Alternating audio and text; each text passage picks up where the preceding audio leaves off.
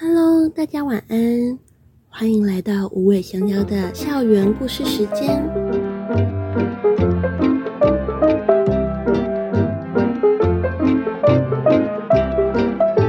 我是学校的辅导员姐姐，负责照顾动物新生的生活起居。今天我们的主角是狗狗二班的小吃货欧蕾。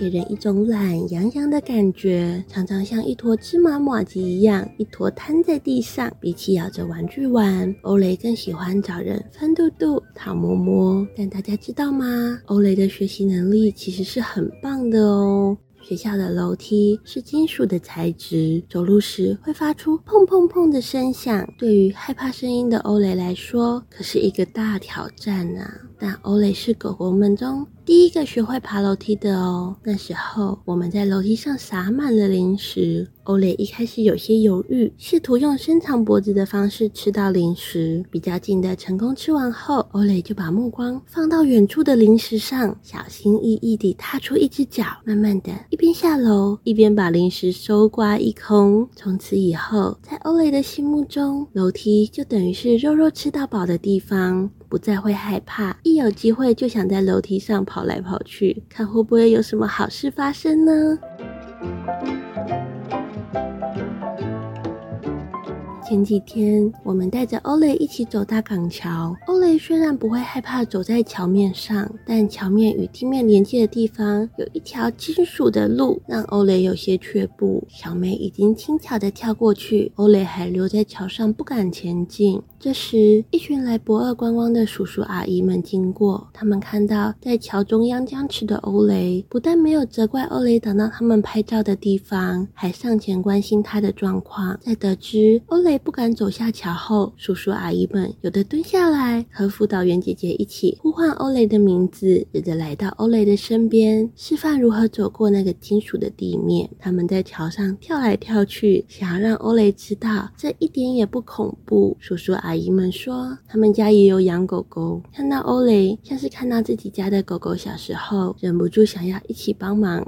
最后，欧蕾在大家的鼓励与耐心陪伴下，终于跨过了心里的障爱，和小美一起到桥的另一头散步啦。回程的时候，欧雷在金属地面上依然犹豫了一下下，但这次大概只花了三秒的时间，他就和小美一起跨过去了。